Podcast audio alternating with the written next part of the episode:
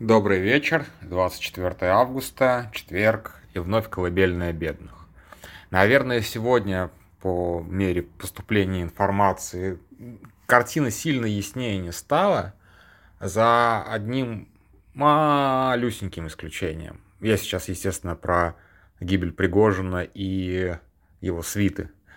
А, конечно же, главная сегодня вот эта вот маленькая деталь – это выступление Владимира Путина. Еще вчера я хотел это сказать и отметить тоже как деталь, что Путин на фоне крушения поехал в Курск и принял там участие в публичном мероприятии. А, то есть появился на людях, награждал какими-то там орденами, все остальное. А, то есть, ну, как бы как еще показать, что ты торжествуешь? Я не знаю, может быть, конечно, это совпадение. Оставляю такой вариант, что это совпадение. Но мне кажется, что это был показательный жест, что человек как бы решил э, отметить, что он там Курскую, э, годовщину Курской битвы отвеча, отмечал или Куликовского побоища, ну, совершенно не важно. Важно, что, в общем-то, он выбрал мероприятие, на которое он приедет, которое было, не знаю уж, как, как бы его приезд был запланирован, гибели Пригожина, опять же, так совпало. Но мне, мне тогда вчера эта деталь меня резанула, а сегодня, конечно, его выступление. Ну, как сказать, по тону тоже все понятно. Как бы, ну, знал я этого человека, да, да, нелегкий он путь прошел, так вот завершился, как бы. Вот, то есть я себе представляю как бы тональность, условно говоря, давайте представим другую тональность. Тональность убийства Кирова, да. Вот, враги России э, убили такого замечательного человека, героя и еще, еще одного героя, потому что там Уткин был, и даже трижды героя, потому что у Пригожина были еще звезды э, героя ЛНР и ДНР, простите. Ну, понятно, что это как бы примерно равноценные сейчас награды, к сожалению.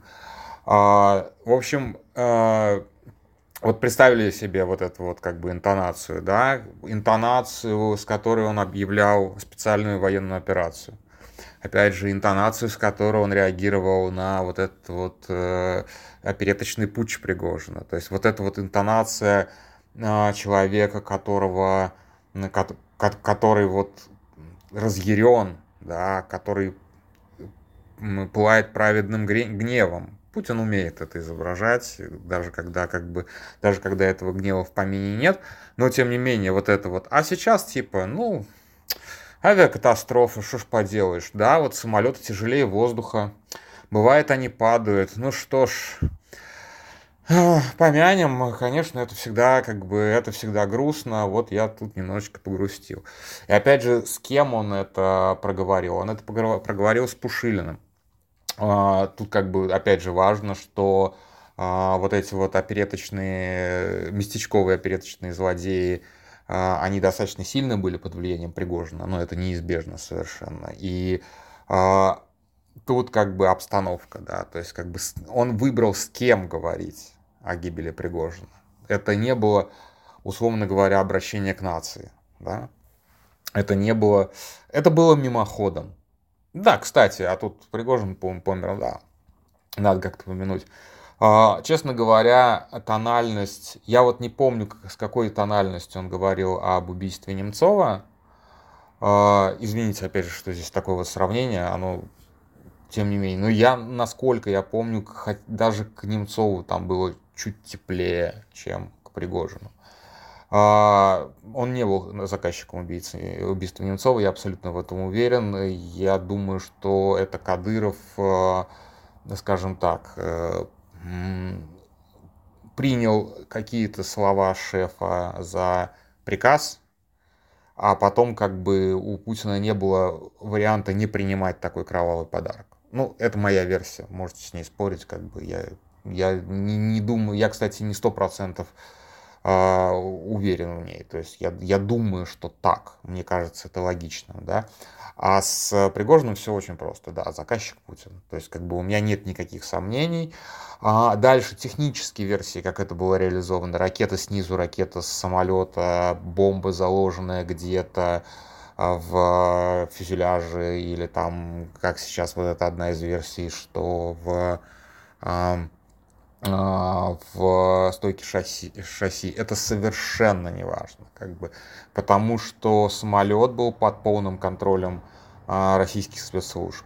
То есть, как бы, все, все проверки, все вот эти требования безопасности, все остальное, как бы, все это преодолевается одной корочкой, условно говоря. То есть, по большому счету, положить бомбу в самолет для а, сотрудников ФСБ не составляло никаких труда для э, никакого труда для ГРУшников, если мы думаем, что это ГРУшный заговор, условно говоря, ну, в смысле, по исполнению ГРУшное, а, о чем тоже многие говорили, тоже не вижу большой проблемы. Какая разница, корочка есть корочка, тебя просто пропускает и все.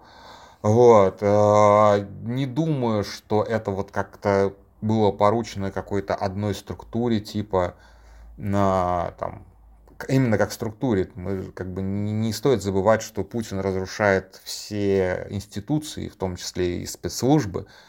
И, условно говоря, банда его личных э, каких-то э, зверьков, которые бросаются выполнять любой, как бы, любую прихоть. В принципе, опять же, вот э, Илья Барабанов сегодня хорошо вспомнил, что Пригожин – на Донбассе начинал примерно так же. То есть, как бы они начинали это с того, что убивали а, не слишком подконтрольных э, полевых командиров, там всяких дремовых, мозговых и так далее. То есть, в общем-то, э, сам Пригожин был на месте таких вот убийц, которые а, ну, его люди, естественно, были на месте э, тех, кто его ликвидировал. То есть это по большому счету как э, репрессированные 1938 года. То есть как бы в 1937 году они расстреливали, в 1938 году расстреляли их самих. То есть это, в общем-то, э, абсолютно как бы система, которая пожирает сама себя. А, то есть, в принципе, как бы для меня будет удивительнейшим, удивительнейшим открытием, если как бы если я не прав. То есть я все равно, как бы, я всегда оставляю с собой а, такую лазеечку, типа, ну, это не лазейка, это вполне честная позиция, я, конечно же, могу ошибаться, я не могу быть ни в чем уверен на 100%, пока это убедительно не доказано. А, по, ну, то есть, как бы, реальность еще имеет шансы меня у, у, удивить, но вот как бы после сегодняшней речи Путина у реальности очень мало шансов, скажем так. Вот, поэтому вот с, с катастрофой, мне кажется, все ясно. Сегодня я практически весь день, вот кроме стрима, потратил на то, что просто выносил нашу табличку потери эти 10 человек, а, искал их а, по разным базам, чтобы там, добить отчество, добить э, возраста, понять, из каких они регионов и так далее. А, и если с вагнеровцами все в принципе понятно, только там вот кто как бы вдруг будет этим, самым, этим же самым заниматься, доверяйте центру досье, потому что а, Росавиация опечаталась не Матусеев, а Матусевич. И как бы нет, как бы нет никаких данных ни, ни, ни в каких вот этих вот помойках типа Шота на Матусеева, потому что они его тупо не нашли. А вот Матусевич находится, и он работал в том же ЧОПе, а, официально числился в том же ЧОПе, как и один из его коллег, тоже из Гатчины. Так что вот как бы Матусевич это правиль, правильное написание фамилии. Anyway, а, и у нас как бы, ну, мы всех десятерых внесли, то есть я всех десятерых внес, и мы как бы обсудили, что они все, в общем-то, а, погибли, получается, как комбатанты, даже не подозревая этого, но есть проблема. Дело в том, что я не очень понимаю про экипаж.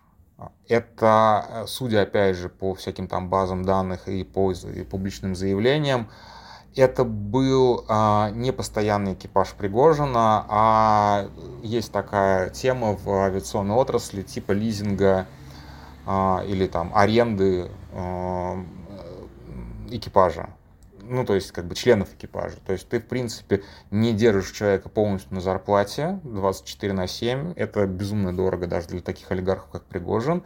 А нанимаешь от рейса к рейсу, и, соответственно, у тебя каждый, каждый раз, э, ну, так, плюс-минус новый экипаж. Понятно, что там одни и те же люди, в этой отрасли не так много людей работают, но, тем не менее, это не сотрудники. Если бы это были сотрудники одной из вагнеровских структур, я бы вообще без сомнений, без колебаний сказал, что да, как бы эти, эти, эти люди примерно понимали, чем они рисковали, потому что работать сейчас на структуру Пригожина, это, в общем-то, не самое... Да уже нет никаких структур Пригожина. Но э, до, до вчерашнего дня работать на структуре Пригожина было фактически как записаться на войну. Один в один. Тыла, тыла не существует. А, это к спору о том вот теракте, который устро... Э, устроили, при, когда убивали татарского. Кстати, татарского мы так не вы, я так не помню, мы внесли в табличку или нет. А, и вот здесь вопрос, да, потому что это вот абсолютно посторонние мирные люди, которые погибли потому, что им угор... их, их угораздило именно в этот день наняться управлять именно этим самолетом. Но опять же, может быть, я ошибаюсь, и может быть, пилоты, например, были более-менее постоянные. Вот про стюардессу пишут, что она была там случайно абсолютно. Вот. Ну, неважно. А, точнее, это важно, конечно, для людей, для семей их это важно. А, но это как бы по сравнению с тем, что происходит каждый день, и, там, и в России, тем более в Украине, это действительно вот как бы такие нюансы, над которыми только так задроты, работающие в табличке потерь, парятся. А, что я сегодня хотел рассказать немножечко совершенно, это такую историческую справку дать по авиационным катастрофам. А, во-первых, я вынужден извиниться, должен извиниться. Я придумал авиационную катастрофу, видимо, у меня что-то в голове склеилось одно с другим. Про когда-то я говорил про Сталина и про целое политбюро, которое погибло при а, авиационной аварии. То ли я реально это выдумал, то ли сейчас не могу нагуглить. Вроде не было такого. А, есть вот эта вот а, команда спортивная, которую опекал Василий Сталин, которая полностью разбилась, и там какая-то есть конспирология, даже какая-то эзотерика на этот счет, что какой-то там предсказатель предсказал гибель этой команды, все, вся выдача забита этой херней.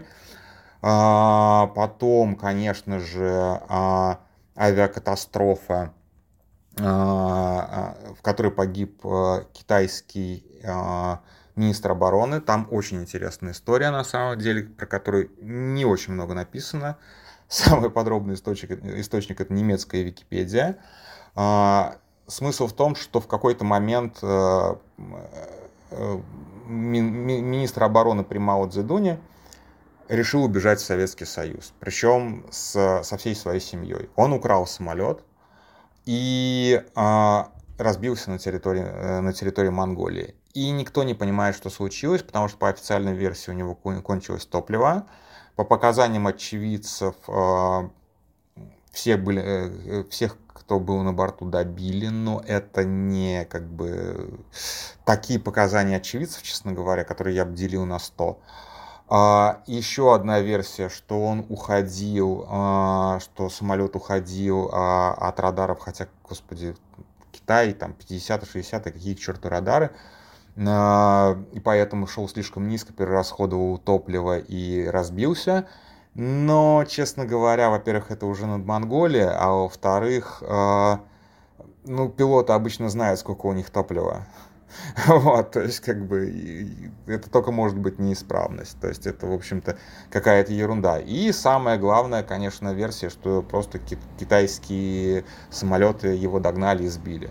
И потом уже а, гибель этого, о гибели этого Люньбяо сообщили год спустя, то есть год не сообщали о том, что человек погиб. А, задним числом ему приписали некий план госпереворота. Неизвестно, насколько как бы, правда он готовил а, военный переворот против Мао Цзэдуна или нет, и почему он бежал в Советский Союз, тоже не очень понятно. А, еще мне ссылку хорошую скинули про одного из друзей Пригожина. Был такой диктатор э, Судана Амар Аль-Башир. Он э, совершил переворот, в, по-моему, в конце 70-х или там, начале 80-х, и 30 лет правил страной, даже больше. И э, он через авиакатастрофы убивал своих соратников, а потом, а потом присваивал э, себе их жен Вот, он убил своего вице-президента, и вдова стала его второй женой, например. А, и еще несколько чиновников, соратников по своей, там, по первой хунте, как пишут в источниках, он тоже убивал через авиакатастрофы, и поскольку Судан это очень закрытый режим, не очень понятно, каким образом это происходило. То есть вот есть такая практика в Судане. Как бы, и Пригожин, наверное, если он интересовался историей страны, в которой действует его ЧВК, он должен был узнать об этом, и Амараль Башир действительно мог бы поделиться опытом как с Пригожиным, так и с Путиным, потому что до того, как его самого свергли, он, конечно же, приезжал в Москву и рассказывал, что как, как, что как делать. вот, так что э, авиакатастрофы, безусловно, а, используются для того, чтобы устранять политических конкурентов. Ну и, наверное, самая такая катастрофа, я сейчас вынужден нагуглить, как правильно это произносится.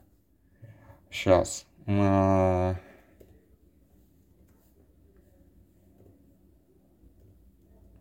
Так, не нагуглю. Так, э, э, в 60-х годах, по-моему, был такой а, генсек ООН, а, а, да, Даг Хаммершильд. Вот, сейчас я буквально... Хаммершольд. Вот, Даг Хаммершольд, и он погиб а, в Южной Африке. Он летел, а, он летел а, над а, Северной Родезией, это то, что сейчас Зимбабве, и его самолет сбили. А кто его сбил, до сих пор неизвестно, так и не установлено. Я хотел большую-большую заметку об этом когда-то сделать, потому что его родственники до сих пор пытаются найти, связать концы с концами. Это было связано, это, эта катастрофа была связана, скорее всего, со спецслужбами ЮАР. Но, опять же, как бы всей правды мы никогда не узнаем. Так что если, если есть и есть и такая вот международная как бы практика по убийству неугодных, а, то есть на самом деле в принципе а, Пригожин, конечно, вел себя крайне рисково. Я не очень понимаю его мотив, вообще в принципе не, не очень понимаю его мотивов. Он действительно поверил, что Путин его типа простил что они типа договорились. Вот у Смирнова вчера было большое рассуждение о, о понятиях. Я частично с ним согласен, частично не согласен. Дело в том, что э, по понятиям он действительно как бы, ну, что такое по понятиям? По понятиям это как бы ты можешь договариваться с равными, а лоха ты можешь кинуть.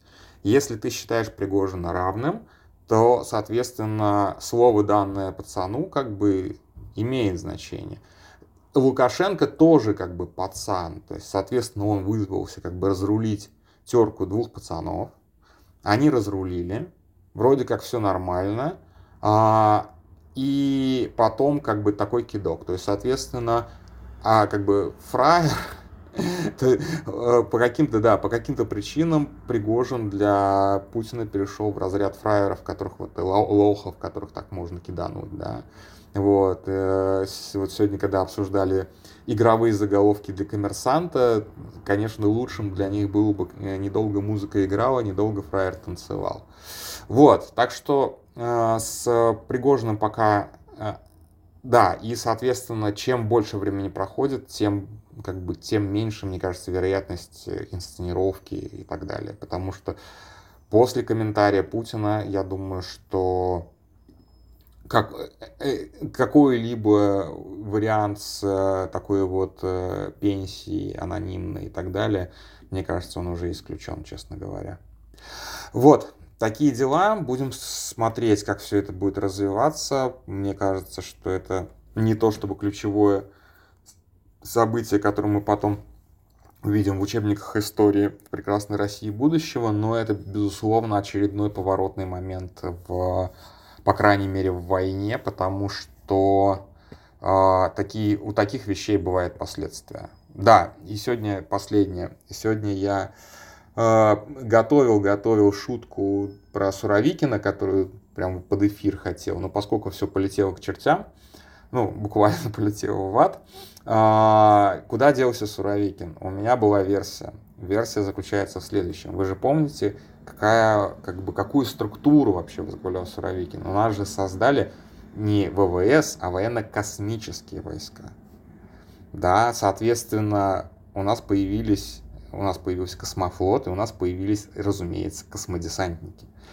И поэтому, конечно же, конечно же, а, Суровикин лично должен был возглавить десант, десант на Луну а, на том самом зонде Луна-25. Но что-то пошло не так, и поэтому, конечно же, Суровикин погиб смертью героя, высаживаясь, высаживаясь на Луну для того, чтобы поубивать там а, базу нацистов. А, ликвидировать базу нацистов. Таким образом, у нас, конечно же, сорвалась денацификация Луны. Кто пойдет денацифицировать Луну следующим? Посмотрим. Посмотрим. Я думаю, что еще немало генералов мы увидим, а, и не только генералов, денацифицирующими Луну и прочие, и прочие отдаленные объекты. Все, большое спасибо, до свидания, до завтра.